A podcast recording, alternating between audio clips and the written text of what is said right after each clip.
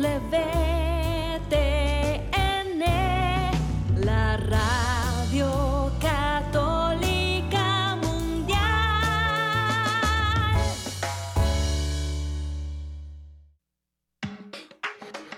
Estás en sintonía. Pepe Alonso. EWTN, Radio Católica Mundial. Ya no muevas ese dial. Estás en sintonía. En sintonía. Con Pepe Alonso. En vivo desde los estudios de Radio Católica Mundial en Miami, Florida. Y ahora queda con ustedes Pepe Alonso.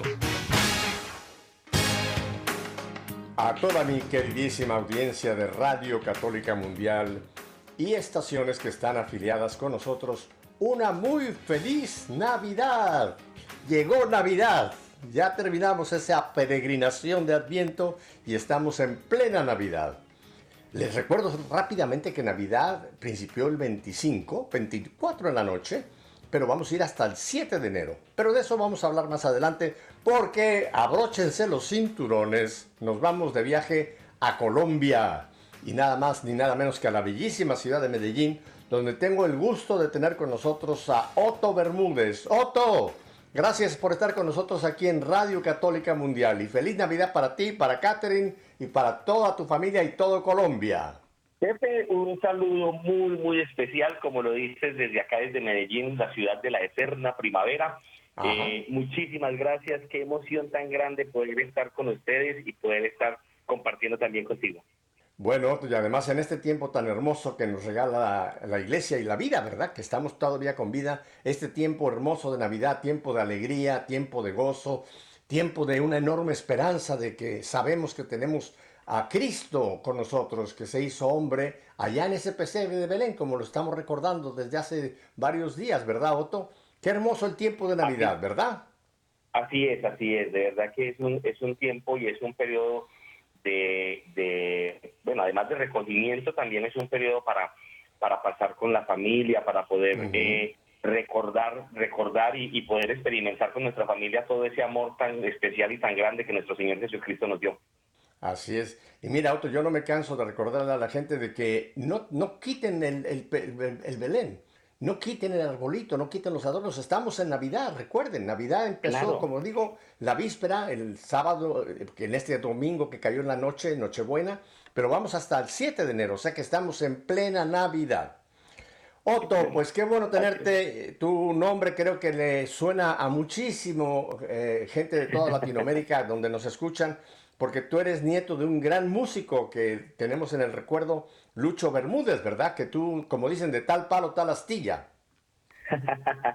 así es, Pepe, así es. Mira que yo, yo normalmente cuando hago mis, mis charlas y mis, y mis conferencias, yo le digo a la gente que eh, yo nací en un ambiente musical. A mí me enseñaron la música como a la mayoría de la gente le enseñaron las tablas de multiplicar con correa. Ajá. Entonces, eh, eh, fíjate que nací en una familia de músicos, mi papá, mi mamá, mis hermanos, eh, todos nacimos de ahí, de esta dinastía de- del maestro Lucho Bermúdez. Para mí fue un, o es un privilegio muy grande, es una responsabilidad también enorme y bueno, qué mejor que ahora que poder eh, colocar todos estos talentos y estos dones que Dios nos dio al servicio de Él. Así es. O sea que tal, eh, de tu abuelo, también tu padre y tu madre también, también eh, estuvieron eh, muy envueltos en música o siguen todavía envueltos en música, Lucho. Otto. Claro, estu- estuvieron. Bueno, ya, ya hoy en día, ya hoy en día mi papá y mi mamá están retirados de la música, Ah, eh, pero, pero sí, estuvieron, estuvieron en la música. De hecho, mi papá trabajó durante 21 años con Wow. una orquesta muy conocida de Venezuela que se llama Lavillos Caracas Boys. Entonces, eh, eh, venimos de música, eso, eso viene en la sangre, Pepe. Ajá. Bueno, pues qué, qué lindo, ¿verdad? Que ah, vienes heredando esos, eh, esos dones, esas cualidades, esas aptitudes y ahora las tienes puestas para el servicio de, del Señor, que eso es lo importante, ¿verdad? ¿Siempre has estado Así tú, es. Lucho, en- envuelto en música religiosa o tuviste también contacto con la música, digamos, secular? No, de hecho, de hecho, te comento, y, y bueno, ahorita en el transcurso de, de la charla vamos a estar hablando, no, yo te digo que yo soy, yo soy bebé en, en la parte, en la parte religiosa, especialmente en la católica, porque eh, estuve trabajando, toda mi vida la he trabajado en la parte secular. Tuve la oportunidad Ajá. de trabajar con diferentes orquestas, agrupaciones, la mayoría Oh. de aquí de Colombia, pero, pero estuve trabajando muchísimo con ellos, hice varias giras a nivel mundial con diferentes orquestas, Pepe, porque mis inicios, mi, mi niñez y mis inicios no fueron precisamente en, en la, en la iglesia católica. Correcto. Cuéntanos, cuéntanos un poquito de, de- de- de ese ambiente en el que tú naces, eh, te empiezas a mover adelante, porque pues eh, yo conozco, ya he leído un poco de tu biografía, pero me gustaría oír de tus propios labios. Cuéntanos un poquito de ese ambiente en el cual tú naces y a, a qué pertenecían a Otto. Bueno, cuando, cuando nacimos, eh, eh, tuve el, el- el privilegio. Yo siempre recuerdo mucho el, el texto de Jeremías 1.5, donde dice Dios que desde antes de que nacieras ya te conocía, desde el vientre Ujú. de tu madre ya te había elegido, y yo creo que eso nos, nos sale a todos. Todo lo que, lo que nosotros vivimos, eh, lo, lo que pasa en nuestra vida, ya está escrito, yo siempre lo digo, ya está escrito en un libro muy famoso que se llama El libro de la vida. Entonces resulta que eh, tuve el privilegio de nacer efectivamente en una familia de músicos, en un ambiente artístico todo el tiempo, rodeado de, de, de- de, bueno de todo este de todo este medio de viajes, de escenografías, de, de escenarios, bueno todo esto música. Pero adicional a eso, Pepe y la gente que nos que nos está escuchando, eh, nací en una familia no católica, como se los dije hace un momentico. Para ser más específicos, yo nací en una familia de testigos de Jehová. Cuando, cuando yo nací, mis papás ya eran testigos de Jehová, ya tenían un- una posición, un, un cargo, por decirlo de alguna manera, ya un poco alta en los testigos de Jehová. Y, y entonces nací con, con esa con esa creencia, con esas doctrinas inculcadas como, como el chip ya, ya organizado para tener esa, esa, esa doctrina y esa ideología en, en, en, en mi ADN, por decirlo. Ujú. Oye, entonces parte de ese ADN y de ese chip era un, sentido de una gran eh, eh, controversia con los católicos y, y con María, absolutamente nada. O sea, Total. conozco yo bastante bien, eh, eh, la, digamos, la idiosincrasia, la, la filosofía y la religión de los testigos, que tienen una, una aversión a todo el que no sea testigo de Jehová, pero tienen que convertirlo. O sea, hay, hay ese deseo de que Claro. todo el mundo tiene que pasar a ser testigo de Jehová, porque si no es un pagano que se va a ir al infierno, ¿verdad? Por supuesto, mira, así es. De hecho, de hecho, eh, eh, yo, yo siempre trato al máximo de hacer una, una claridad y es que eh, nosotros no estamos, ni Pepe, ni Otto, ni ninguno de nosotros está, está para hablar mal de nadie, ni, ni estamos para criticar, ni mucho menos, pero hay realidades, hay realidades que hay que contar y de las que hay que hablar tres características, tres características específicas de, de, de la organización de los testigos de Jehová, haciendo esta aclaración, eh, son, la primera es que son una, son una religión, bueno, son, un- son, una, son un grupo, son una organización que son eh, totalmente, eh, eh, ¿cómo te explico yo? Radicales, son radicales en, sus, en sus creencias, en sus convicciones, en, su- en- en sus doctrinas. La segunda característica que tienen los testigos de Jehová es que no creen en los milagros. Bueno, no creen en los milagros eh, físicos, no creen, no creen en la sanación por fe.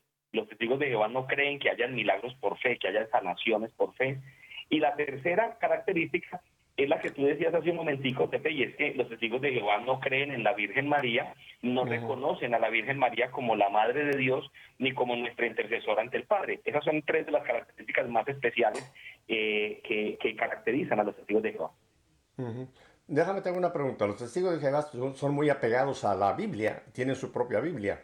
¿Y ellos cómo consideran entonces en la Biblia esos milagros que Jesús realizó? Que le dio a los sordos oídos, a los mudos eh, resucitó muertos. Eh, ¿qué, qué opinan de esos actos de Jesús donde ahí, ahí está en la palabra de Dios que Jesús realizó milagros y prodigios? ¿Cómo los toman entonces? Bueno, la, la creencia que los testigos de Jehová tienen con respecto a los milagros y a la, a la sanación es que la sanación única y exclusivamente se dio durante el periodo que Jesucristo estuvo en la tierra. Es Ahí decir, está. Ellos creen que con la, con la muerte de Jesucristo cesaron por completo todo este tipo de milagros, de prodigios, de, de situaciones es- especiales. eh, y, y listo, todo eso, todo eso se canceló al momento de, Jesús, de, de Jesucristo morir. Esa es, la, esa es la creencia y la convicción que los testigos de Jehová tienen. Mm.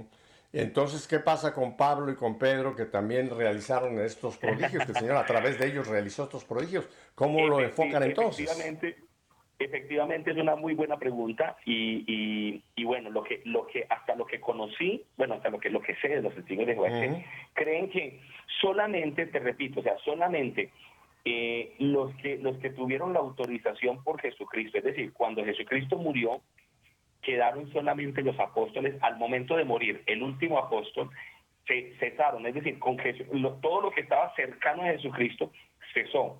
Cesaron los, los- el don de las lenguas, cesó el don de, de hacer los milagros, todo eso cesó cuando murieron el último apóstol de Jesús. Es decir, en la actualidad, hoy en día y desde, desde, la, desde la muerte, repito, del último apóstol hacia acá, para los testigos de Jehová cesaron todo este tipo de, de acontecimientos eh, excepcionales y de acontecimientos especiales que únicamente se pueden considerar como milagros.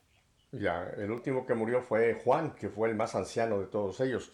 Oye, y bueno, ahora yendo, porque conozco un poquito de tu biografía y te digo, pudiéramos estar mucho tiempo hablando de esto.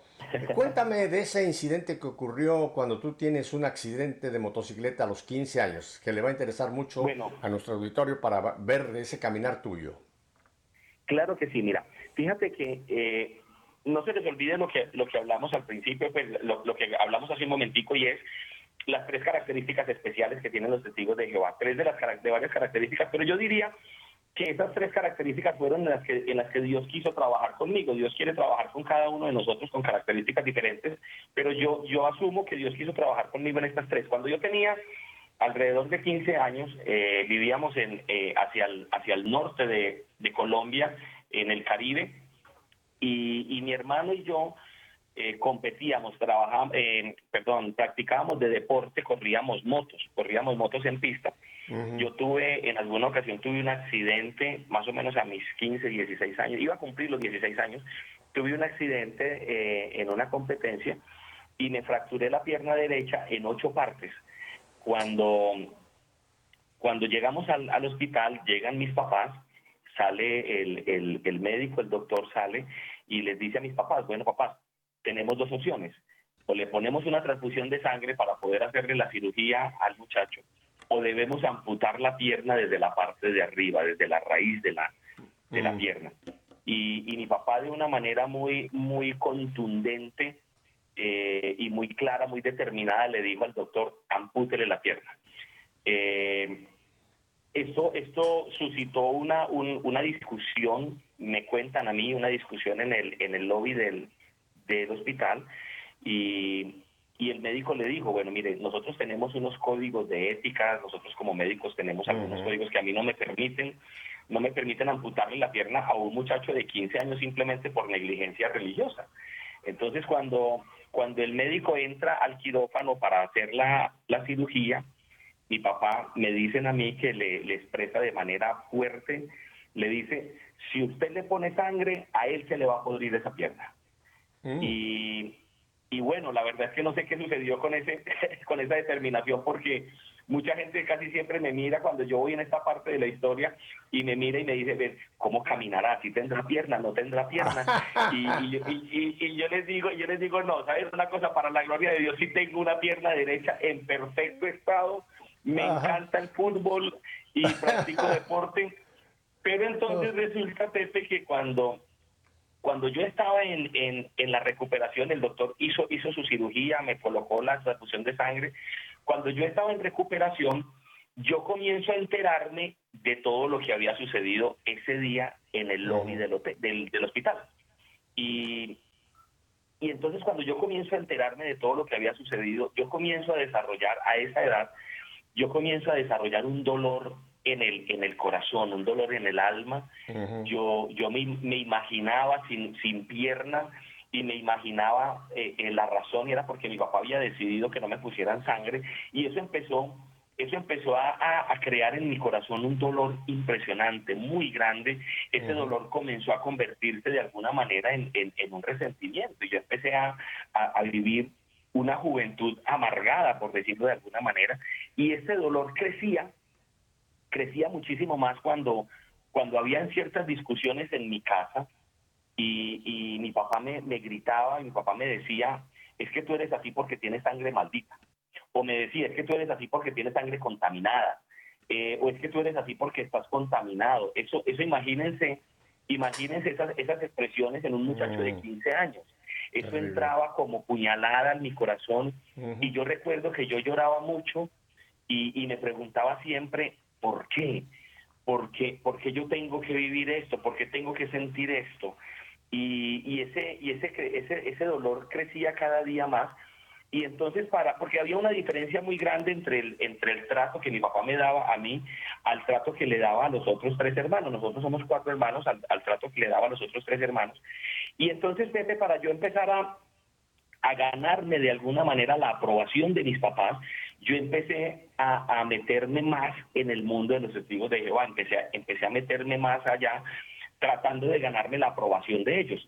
Eh, a tal grado pues que, que en, en muy corta edad pude, eh, empecé a escalar, a tener algunos, algunos, ellos le llaman privilegios, que son como algunas posiciones dentro de los testigos de Jehová, hasta el grado que llegué a hacer, llegué a hacer lo que algunos cargos que tienen ellos, que algunos, algunos privilegios que, que te repito que le llaman ellos, fui precursor, luego de ser precursor pasé a ser eh, siervo ministerial, que es como el equivalente a un, al, ¿cómo te explico yo? Como el, el antes de ser anciano, que es como el pastor de los testigos de Jehová. Entonces yo pasé, yo, yo empecé a crecer, pero, pero lo hacía con, con, con la intención, obvio, pues creía y estaba convencido de, lo, de, de- de la doctrina, pero ade- además de eso lo hacía con la intención de ganarme más como la aprobación de mis papás, como que no, para que no hubiera más ese, ese, ese tipo de comentarios, como para que no hubiera ese, ese rechazo que de alguna u otra manera yo iba sintiendo en el trato de mis papás. Ujú, ujú. Es eh, interesantísima tu historia. Ah, Otto, tengo, tengo varias, varios videos musicales que me gustaría compartir con nuestro auditorio en este tiempo de, de Navidad. Y tengo uno que tiene por título Tantas cosas que tengo entendido que es un canto, como tú, un canto bandera tuyo, ¿verdad? Un canto que la gente conoce muchísimo. Esto ya, obviamente ya lo, lo has comentado, esto ya lo compones tú, ya una vez eh, eh, pues eh, que te has eh, adherido a la Iglesia Católica Apostólica, ¿verdad? ¿Te parece que le regalemos este, este regalo como un primer regalo de Navidad a todo nuestro auditorio, este bellísimo video musical, tantas cosas? Por supuesto, claro que sí, los invito a que por favor escuchen tantas cosas. Eh, ahorita más tardecito estaremos hablando precisamente de esta canción. Es una canción Ajá. que quise hacerle en agradecimiento y en homenaje a nuestra Santísima Virgen María. Bueno, vamos a escucharla y luego ya más vas a compartir de cómo fue que nace, cómo es que compones y, y regalas a todo el auditorio este bellísimo canto. Así que vamos pues con tantas cosas.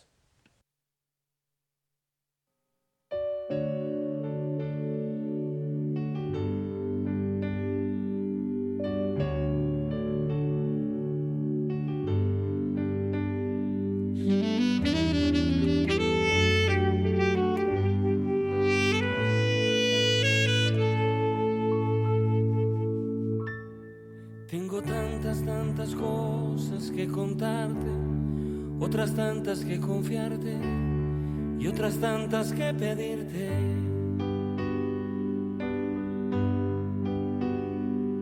Pero antes de pedir te doy las gracias y te digo algo importante,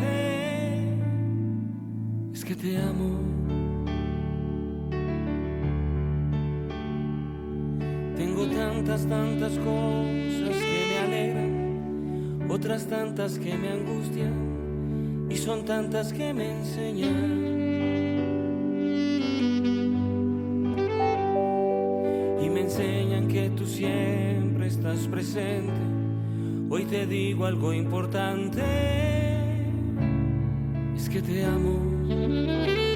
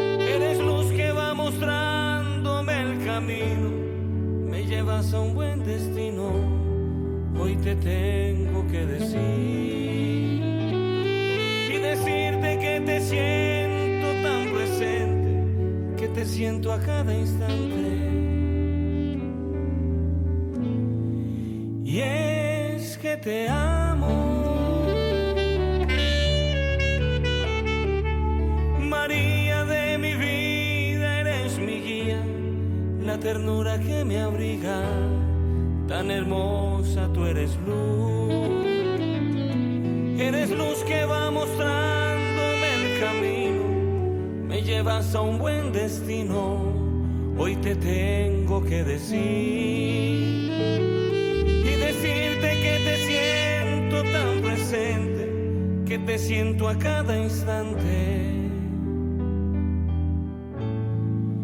Y es que te amo.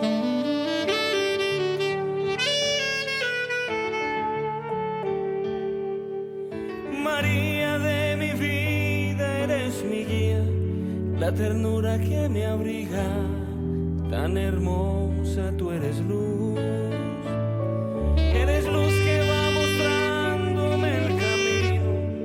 Llevas a un buen destino, hoy te tengo que decir y decirte que te siento tan presente, que te siento a cada instante.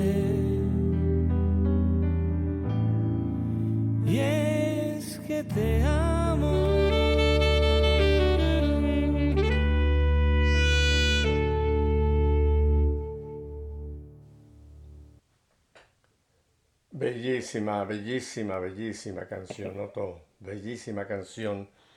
Eh, es, es- m- m- me conmueve tanto saber de dónde tú procedes, como nos estás contando, de Testigos de Jehová, a llegar a este amor que le manifiestas a María a través de este canto y sobre todo brota de tu corazón. Se siente que esto eh, lo estás tú cantando, efectivamente le estás diciendo lo que sientes en tu corazón. Otto, para estas alturas me imagino que todo nuestro auditorio está ya con los eh, eh, pegado a, a- a- a- a- a su radio. Pero ¿cómo, cómo Otto descubrió la Iglesia Católica? ¿Cómo es que Otto le puede cantar a la Virgen? Cuéntanos, ¿cómo, cómo fue esa, ese encuentro tuyo con, con la Iglesia Católica, Otto? Ok, antes de, de- de- de- de contestar esta pregunta, quiero, quiero decirles eh, un par de cositas. La primera es que esta canción eh, efectivamente nació del corazón. Esta canción tuve el, el privilegio de componerla en compañía de un gran amigo de aquí colombiano que no sé si ustedes conozcan, se llama Héctor Tobo. Y, y, y junto con Héctor, pues nos graba- eh, escribimos esta canción. Yo le dije a Héctor, Héctor, yo, yo quiero sentir, quiero, quiero expresar el sentimiento que tengo. Para poderte decir cómo llegué a la Iglesia Católica, debo, debo continuar un poquitico con el, con la historia en la que vamos hasta ahora, Claro. para que, para que podamos, podemos co- contextualizar el asunto. Fíjense que cuando les decía que cuando, cuando sucedía este rechazo de, de, de mis papás eh, por el tema de la transfusión de sangre, de alguna manera, eh, yo, yo tenía una pregunta muy grande y era esa, era el por qué, por qué yo tenía que estar sintiendo eso. Y, y Dios en su infinita misericordia nos enseña eh, a cambiar todos esos porqués de nuestras vidas y convertirlos en para qué. Entonces, fíjate que fui, fui entendiendo todo esto, el tema lo entendí cuando cumplí los 23 años de edad. Cuando yo cumplo los 23 años de edad, eh, soy papá, soy papá por, por primera vez, soy papá, y, y soy papá de una niña. Eh, soy papá de una niña, soy papá soltero de, de una niña, y mi hija nace con una enfermedad. Mi hija nace con una enfermedad que se llama enterocolitis. Para quienes no conocen la, la enfermedad, la enterocolitis es, es una infección que le da a los recién nacidos eh, cuando toman, cuando consumen líquido amniótico. Entonces mi hija, eh, y, y la enterocolitis es una infección que les da en el intestino y les produce unas perforaciones, les produce unas perforaciones en el intestino. Entonces, cuando mi hija nace, de un día de nacida, la llevan donde la mamá para que le dé alimento materno y a la niña se le resiente el intestino y comienza a tener una hemorragia severa de un solo día de nacida. Ahora bien, yo siempre lo digo y, y lo digo de una manera un poco jocosa, mi hija como buena, como buena colombiana, como buena paisa, nació cuando quiso, entonces nació 31 de diciembre, que Mira es el, el día que el día que nosotros los músicos tenemos más trabajo. Y, y, y yo no me encontraba en el país cuando mi hija nace, cuando pasa toda esta situación. Yo, yo llego a Colombia y llego a Medellín hasta el 3 de enero. Cuando yo llego el 3 de enero, el médico me llama al consultorio y me dice dos palabras, Pepe, que me devolvieron a mi, a mi, a mi adolescencia. Las dos palabras que el, que el doctor me dice fue, papá, eh, la niña está grave y tenemos dos opciones. O le ponemos una transfusión de sangre para poderle hacer una cirugía a la niña o tenemos que dejarla a la suerte. Y me dice el doctor, me dice, tenga en cuenta que de cada 10 niños que nacen con enterocolitis al año, uno se salva. Y como su hija nació 31 de diciembre, yo creo que el de este año ya se salvó. Así me lo dijo de frente. Entonces, imagínate, yo todavía era testigo de Jehová en ese momento, eh, pero, pero en ese momento también llegó a mi corazón, yo creo que, que, que la respuesta a ese porqué de tanto dolor en mi adolescencia. Y comencé a cambiarlo en un para qué. Y empecé a entender que lo que había sucedido en mi adolescencia había servido para prepararme y que Dios me estaba preparando para lo que iba a pasar ahora cuando fuera papá. Por eso de esa manera yo también, de una manera muy contundente, le dije al doctor, le dije, doctor, yo voy a poner la sangre para que usted le haga la transfusión de sangre a mi hija. En estos momentos, Pepe, puedo decir que tengo una hija que está a punto de cumplir, pasado mañana, 31 de diciembre, cumple 23 años de edad en perfecto estado de salud para la gloria de Dios. Y, y entonces creo que todo esto me ha ido enseñando poco a poco. Fíjate que entonces, al tomar la decisión de ponerle la transfusión de sangre a mi hija, mi hija se empezó a recuperar, pero yo empecé a tener problemas en la organización, en los testigos de Jehová. Y me di cuenta que, que ya me llamaron a un comité y, y me iban a expulsar de los testigos de Jehová por haber tomado esta decisión. Claro. Entonces, como todo, como todo buen colombiano, yo antes de que me expulsaran, yo pasé mi carta de renuncia. mejor, y- mejor me voy para que no me digan que te vas, claro. Claro, entonces yo, yo, yo sa- salgo dignamente y entonces a mí no me echen, sino que yo me voy. Yo pasé entonces, pasé mi carta de renuncia a los testigos de Jehová y allí, en ese momento, Pepe, comienza toda una gran aventura que es lo que me lleva hasta donde estoy hoy en día. ¿Por qué? Porque eh, al, ya, al ya no tener la opresión de, de la religión, al ya no tener la- esa opresión encima, ese cargo encima de la religión, entonces me fui al otro extremo y comencé, hermano, a llevar una vida que yo mismo la, la, la bauticé, yo mismo la llamé el exceso de los excesos. Empecé, a, empecé a llevar la vida, empecé a llevar la vida de la farándula.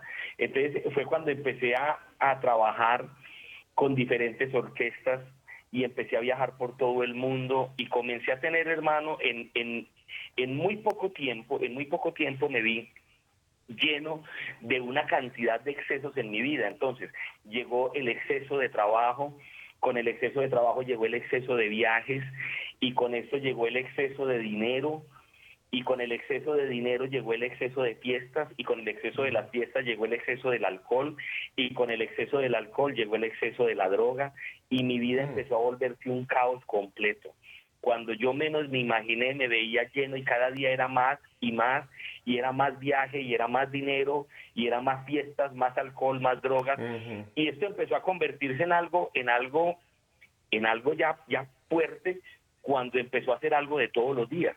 Cuando empecé y empecé a volverme adicto a todo esto empecé a volverme adicto al, al dinero y empecé a volverme adicto a la- al alcohol y empecé a volverme adicto a la, a la droga y, y mi vida sentimental se empezó a hacer un caos por completo.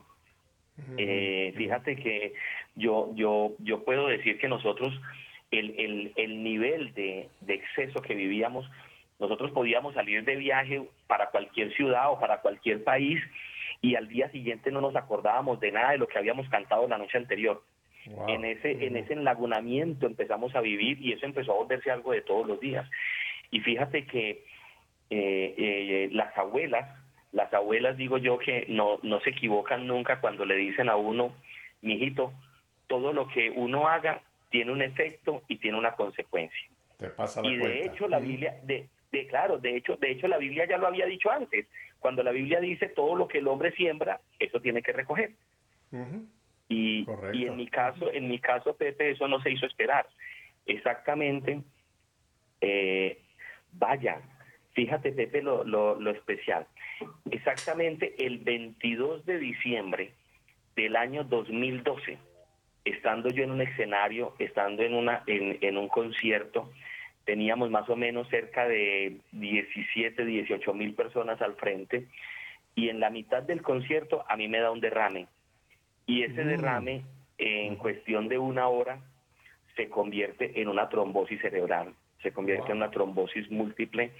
Yo, yo llegué a la, a la clínica, llegué a la clínica eh, completamente torcido con, con la trombosis y, les voy a comentar más o menos cómo, cómo fue el escenario. Yo llegué, a la, yo llegué a la clínica con el extremo izquierdo de la boca eh, torcido y me quedó Torcido, en línea, el extremo izquierdo me quedó en línea con la nariz. El ojo Wow. derecho se me cerró y se me volteó y me quedó en diagonal. El oído derecho se me tapó por completo y resulta que al pasar de, de derrame a trombosis se me reventó una cuerda vocal. Yo llegué a la clínica con una sola cuerda vocal y, y la lengua la lengua muerta, es decir, yo llegué completamente mudo.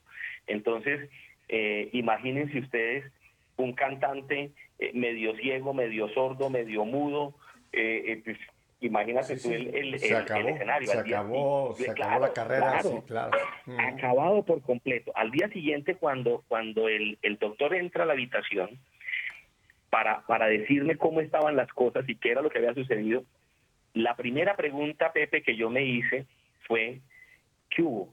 Y no tenías el mundo en la mano. Y no eras el rey del mundo que tenías todo por exceso. Y, y, y no, no tenías todo organizado. Resulta, mi hermano, que eh, por andar en toda mi vida y en toda mi locura, se me olvidó un pequeño detalle y fue pagar mi seguridad de salud. Entonces, todo el tratamiento, todo el tratamiento me tocó pagarlo por médico particular, por médico independiente. Es decir, en muy poquito tiempo, así como había llegado toda esa abundancia de dinero a mi vida, se fue. Se fue. de la manera más rápida se fue. Y, y bueno fíjate que también estuve estuve cinco días hospitalizado. Al quinto día me dan de alta yo vivo solo en Medellín en ese entonces yo vivía solo en Medellín en un apartamento. Había una señora que trabajaba conmigo todos los días que iba y, y trabajaba en mi en mi apartamento. Como yo llegué completamente mudo la señora toma el teléfono, yo llego mudo, llego torcido a la casa, eh, la señora toma el teléfono para llamar a mis papás y para comentarles lo que, lo que había sucedido conmigo, para que mis papás se hicieran cargo. Y, y contesta mi mamá, y cuando mi mamá contesta, mi mamá le dice a la señora, mire, dígale a él que cuando renunció a ser testigo de Jehová, también renunció a esta familia y colgó el teléfono. Oh, Dios. Eh, fíjate que entonces, imagínate el, el- entonces el Estado. Yo, eh, el dinero, como se los decía hace un momentico, el dinero se, se me fue acabando. En muy poco tiempo se me fue acabando el dinero. Los amigos se fueron todos.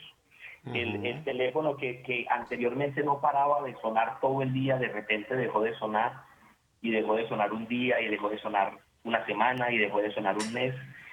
Y yo comencé a caer, hermano, en lo que, lo que nosotros aquí, por, lo- por lo menos aquí en Colombia lo vivimos hoy en día, y es la segunda razón de mortalidad de nuestros jóvenes, y es la depresión.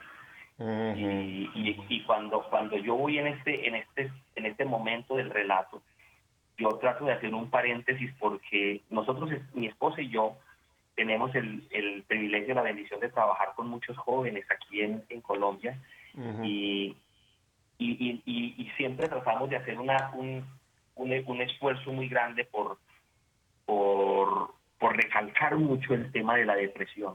La depresión, cuando alguien, a los que nos están escuchando eh, en Radio Católica, a los que nos están escuchando, por favor, cuando alguien les hable de depresión, córranle. Córranle porque la depresión no es un estado de ánimo, la depresión es una enfermedad. Y es una enfermedad que está acabando, acabando con, con- con nuestros jóvenes y con la gente. La depresión se convirtió en un arma que el enemigo tiene para atacar, para atacar especialmente a los jóvenes. Yo caí en ese, en esa, en esa depresión y fíjate que era tanta la depresión en la que yo caí que yo lo primero que empecé a hacer fue comenzar a tapar todas las ventanas del apartamento donde yo vivía para que siempre fuera oscuro. Empecé a tomar pastillas para dormir 72 horas seguidas. Y cuando me despertaba después de las 72 horas, yo me iba al espejo en el baño a mirarme en el espejo a ver si ya había despertado de esta, de esta pesadilla. Y cada día me veía más torcido, más hinchado, más solo, más deprimido.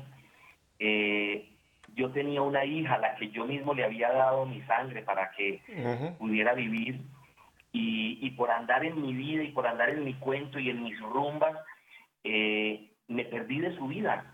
Y en ese momento me di cuenta que mi hija ni siquiera me decía papá, es decir, había perdido todo. Y como, y como me enseñaron en los testigos de Jehová que los milagros no existían, pues entonces tampoco tenía ninguna, ninguna esperanza de, de- de nada, de, de- sanarme.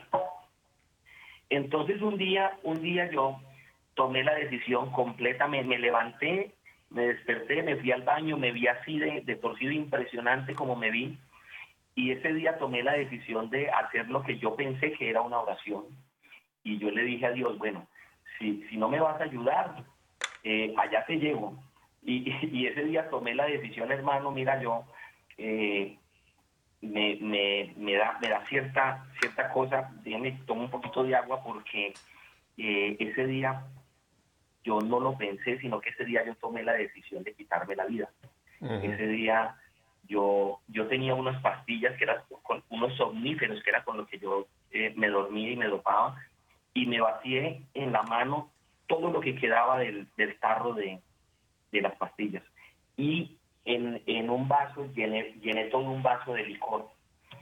Y fíjate que cuando, cuando yo estaba a punto de, de, de tomarme eh, ese, ese, eh, eh, de hacer esa combinación, sonó el teléfono que hacía cuatro meses no sonaba. Y cuando yo contesté eh, el teléfono, alguien del otro lado me dijo, Otto, yo estoy aquí del otro lado del mundo. Me dijo, aquí ya es de noche. Estoy haciendo un rosario y me acordé de ti, ¿cómo estás? Y, y fíjate que ese, esa persona que me llamó era precisamente un músico que había estado conmigo cuatro años antes en Nueva York, en donde yo, yo comencé a preguntarme allá en Nueva York por qué, y te voy a explicar por qué. Cuando, cuando, cuando estuvimos en Nueva York me tocó quedarme en la misma habitación con este músico. Y yo veía que todo el mundo no quería que, na- nadie quería quedarse con él en la habitación, y era porque me tocó empezar a aguantarme, de Pepe, eh, Rosario a las 4 de la mañana, coronilla a las 6 de la mañana, oraba antes del desayuno, luego hacía la coronilla a las 3 de la tarde, luego hacía el rosario a las 6 de la tarde, oraba antes de, en el camerino cuando íbamos a salir a cantar y luego oraba cuando llegábamos al hotel. Y yo en medio de todo eso, yo me acordaba que yo llegaba a la habitación a las 4 de la mañana eh, enfiestado, borracho, eh, y lo encontraba a él arrodillado en su cama haciendo el rosario. Y, yo al principio me empezó a, me, molestó, al principio me empezó, me molestó muchísimo. Cuando terminamos la gira, yo, yo no veía la hora de que termináramos para ver si me, si me, si me zafaba y me salía de tanta rezadera que ya me tenía pues un poco loco. Pero fíjate las cosas de Dios. Cuatro años después fue ese mismo hombre el que salvó mi vida a través de un rosario. Si este hombre me llama a mí, diez segundos después yo no le contesto el teléfono. Y cuando lo, lo más, lo más bonito de la misericordia de Dios es que cuando Él me llamó, Él no tenía ni cinco de idea de lo que estaba pasando con mi vida. Es decir, simplemente me llamó y me dijo, Otto, eh, estoy haciendo un rosario y me acordé de ti, cuéntame cómo estás. Imagínate para mí la sorpresa, yo medio, medio pude contestar, medio pude hablarle, porque yo, bueno, primero tenía la lengua casi muerta, y, y, y, medio le pude contar un poco de lo que estaba sucediendo. Yo me acuerdo que lloré demasiado ese día, pero lloré porque, porque la primera pregunta que me hice fue, ¿existen o no existen los milagros? y, y hermano, creo que, creo que ese fue el primer paso, ese fue el primer paso para que Dios me trajera a su santa iglesia verdadera. Otto, ¿y cómo, cómo es que se llama ese hombre?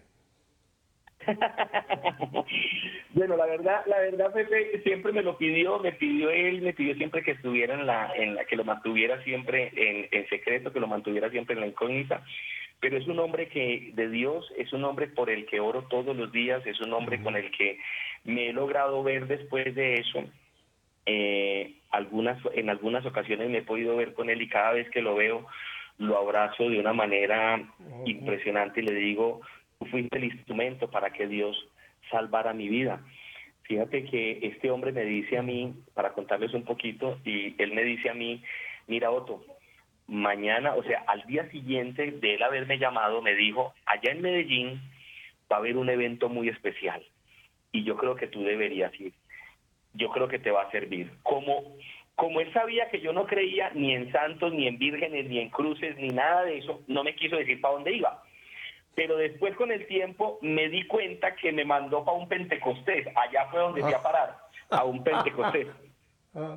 Entonces resulta que yo llego al Pentecostés y en el Pentecostés lo estaba presidiendo un padre que nosotros queremos mucho aquí en Colombia, mucho, que se llama el padre John Mario Montoya y, resulta que al padre, el padre John Mario Montoya estaba haciendo, cuando yo entré, le estaba presidiendo el Pentecostés, yo llegué allá a, ese lugar, yo llegué a ese lugar, Pepe, completamente destrozado, acabado. De hecho, me acuerdo que, que yo llegué a ese lugar sin bañarme, eh, ese día llovió demasiado acá en Medellín, yo el carro no me prendió, entonces yo me fui a pie, yo llegué allá empantanado, yo llegué humillado de la manera en la que uno menos se alcanza a imaginar. ¿Te recuerdas el hijo pródigo? ¿El hijo pródigo cómo, cómo fue que estaba? De inmediato. Hecho, hecho, hecho un desastre. Te estás describiendo casi la imagen del hijo pródigo cuando está ahí entre los cerdos, ¿no? Yo llegué allá, yo llegué allá a ese lugar, yo llegué acabado, yo me acuerdo que yo me senté completamente mojado y empantanado, me senté en un rincón de, esas escalas y, y, lo que sí me acuerdo palpablemente es que el padre John Mario Montoya estaba haciendo una oración. Y en esa oración el padre Montoya eh, dijo, dijo palabras textuales. Palabras textuales fueron, entrégale tus cargas a la Virgen María y ella intercederá ante Dios por ti. Esas fueron las palabras que, dijo el padre. Entonces, aquí, aquí comenzó el otro problema, porque el, otro problema fue que yo empecé a preguntarme, bueno, pero ¿y a cuál virgen? Si es que, si es que a mí me enseñaron que la virgen no existía. Entonces, ¿a cuál virgen le voy a entregar yo las, las cargas y cómo lo hago? Ese día, cuando el, cuando el padre dijo esas palabras, eh, eh, Pepe y mis hermanos que nos están escuchando, ese día, eh, la única reacción que yo tuve en ese momento fue caí arrodillado ahí donde estaba, donde estaba parado, ahí me arrodillé y fue la primera vez, la primera vez que yo sentí que hablé con la Virgen María. Y yo le dije a la Virgen María cuando me arrodillé, yo le dije, bueno, mira, eh, yo no te conozco, pero para ser honesto, no sé si existes o no existes. Y le dije, pero si tú de verdad existes y de verdad intercedes ante Dios por los hombres y tú intercedes por mí ante Dios, yo te voy a conocer. Y le dije que te voy a conocer como para no comprometerme de a mucho, para no decirle que te iba a servir ni nada por el asunto. Entonces, solamente le dije yo, yo te voy a conocer. Lo cierto, lo cierto es que ese día entendí, entendí dos principios que, que comparto mucho con, con, con las personas con las que tengo la oportunidad de compartir hoy en día. Y es que el primer principio que aprendí es en la oración cuando tú te arrodillas con la angustia, siempre te levantas con la bendición. Y, y el segundo principio que entendí es que la oración activa la fe y la fe activa el milagro. y, y ¿sabes por qué lo digo? ¿Sabes por qué lo digo, Pepe? Porque ese día yo me levanté exactamente igual que como me arrodillé. La mayoría de la gente, la mayoría de la gente está esperando que yo le diga, no, yo me levanté y me levanté ya bien y me levanté hablando y me levanté eh, listo. No, yo físicamente me levanté igual, bien, eh, eh, igual, torcido, mudo, eh, igual. Pero, pero me levanté con algo en el corazón. Había, había algo que se había activado en mi corazón y, y ese algo eh, siento yo que era una llama. Cuando yo regreso a mi casa ese día, yo regreso con ganas de volver otra vez a vivir. eh, comienzo a destapar las, las, las ventanas que había tapado, luego, luego comienzo mis terapias de nuevo. Cuando voy a las terapias, hermano, pasan, porque con el, por el tiempo creo que vamos corriendo, eh, pasan, mira, yo aprendí, con el tiempo he aprendido que el mejor negocio que un ser humano tiene es hacer un pacto de fe con Dios y colocar a la Virgen María como tu garante. ¿Por qué, Pepe? Te lo digo, porque fíjate que seis meses después, seis meses después de haber estado en, eh, allá en ese Pentecostés, yo voy a mis terapias, estaba en mis terapias normales con el médico, y el médico me dice, Otto, ven, vamos a hacerte la radiografía de la garganta. Y me hace la radiografía de la garganta, a él cuando le llevan el resultado, él mira la radiografía y me dice, ven, vamos a hacer otra vez la radiografía. Y vamos por segunda vez a hacer la radiografía. Estamos en el consultorio los dos. Cuando a él le llevan la- el, el resultado de la radiografía, me dice el doctor, mira, no sé qué está pasando acá, pero la radiografía muestra dos cuerdas vocales. Eh, ¿De dónde? Pues en el momento no sabía, pero ya hoy en día sé de dónde es. Y es por eso que, que yo comienzo un, un proceso de, de- de restauración, comienzo un proceso de, de, de recibir de Dios una cantidad de bendiciones, comienzo a cumplir mi promesa de conocer a la Virgen María. Y con esto, Pepe, comienzan a llegar una cantidad de bendiciones a mi vida. Fíjate que Te un voy, a, día te, voy a detener, te voy a detener un momento aquí, Otto, Sí. por, hay algo que me imp- impacta mucho, fue esa llamada de tu mamá que dijo, eh, eh, en otras palabras, tu mamá dijo, hasta aquí, este, este ya no es hijo mío, en otras palabras, cuando no quiso contestar ese teléfono. Y cómo Dios empezó esta conversión tuya dándote una otra madre, ahora la madre del Ah, cielo, claro. ¿no? La Virgen. Total. O sea, cómo, cómo por, por una mujer se cerró, digamos, esa relación familiar y por una mujer se abrió la puerta para tu camino de conversión hacia, hacia el Señor dentro de, ya nos vas a contar, de la iglesia. Te quiero, te quiero hacer una invitación, Otto. Sí. Hay muchísimo más que nos tienes que contar y yo tengo un montón de preguntas. Yo quisiera hacer otro programa contigo. O sea, este va a ser el primero. Que hiciéramos otro programa contigo la próxima semana, el, para que sea el 5 de enero, previo a la llegada de los Reyes Magos. ¿Estarías disponible? Ese, por supuesto, claro que sí, claro que sí, con todo el amor del mundo estamos, porque además de eso también tengo muchas cosas que si no te las digo me ahogo. No, no, no, no, no, no, no. Yo, yo, te, yo estoy apuntando, no sabes tú la cantidad de cosas que tengo que me gustaría que compartieras. Por eso digo, no, no puedo yo terminar el programa y dejar todo como está aquí, sino esto va a ser como una, no telenovela, porque esta no es una telenovela, esto es algo de la vida real, una vida, un testimonio de la vida real importantísimo. Déjame hacerte unas dos o tres preguntas y vamos a, a dejarlo donde tú creas, ya pensando que vamos a tener otro programa, otra hora el próximo, el próximo viernes, Soto. Eh, yo, yo cuando llegué aquí a Miami hace ya casi 30 años, empecé a tener una pequeña ronquera. Total, fui con un otorrino laringólogo y me encontró que yo tenía un pequeño pólipo en la cuerda bucal. Y me tuvieron que hacer una, una pequeña pues, curación, cortar ese pólipo, ponerle, tenía otro más chiquito abajo.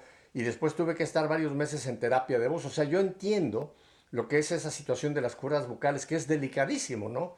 Y cuando tú mencionabas que tú estabas ya con una sola cuerda bucal, yo decía, pero este hombre casi no puede hablar, porque no, la, la cuerda bucal es un músculo que vibra y es lo que produce en el paladar, produce el sonido, ¿no? Tú lo sabes perfectamente bien por tus terapias, ¿no? Pero cómo cuando ese doc- doctor descubre de que hay dos cuerdas, definitivamente, Otto, eso se llama milagro. Eso no es, eh, no es que la otra cuerda creció y fue para arriba y se volvió a incrustar, no. Esa cuerda, esa cuerda eh, se, se, se, se- se- el, Dios te, te dio esa, esa- ese milagro, Otto.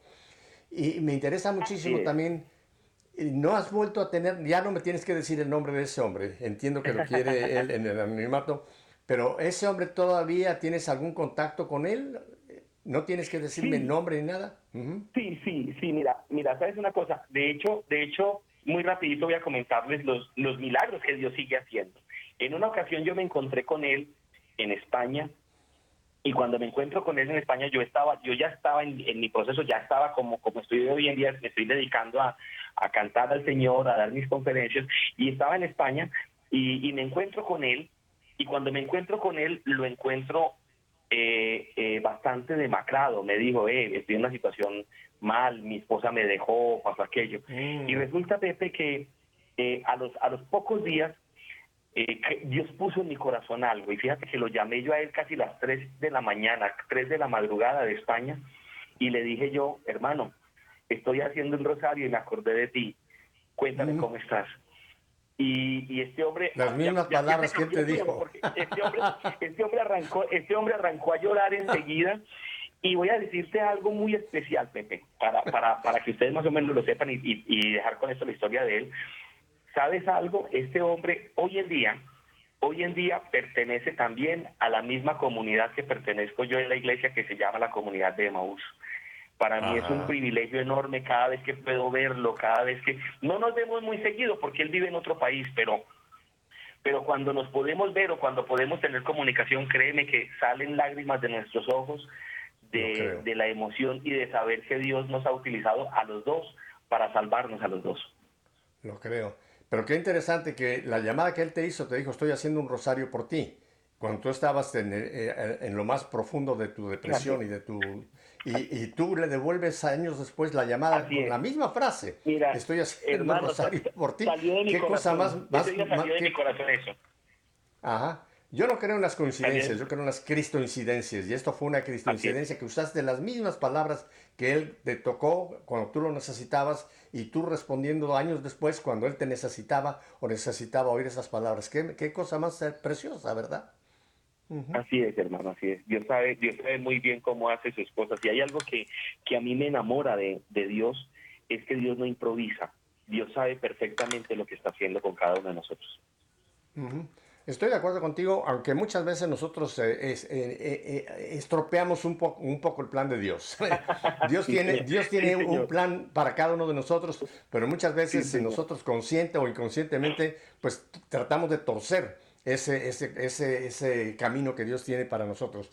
Otto, vamos a tener que dejar aquí la historia, pero me interesa mucho Sí, porque señor. vamos el próximo, el próximo año. ¿Qué te parece? El próximo año vamos a volver a tener como nuestro primer invitado a Otto Bermúdez.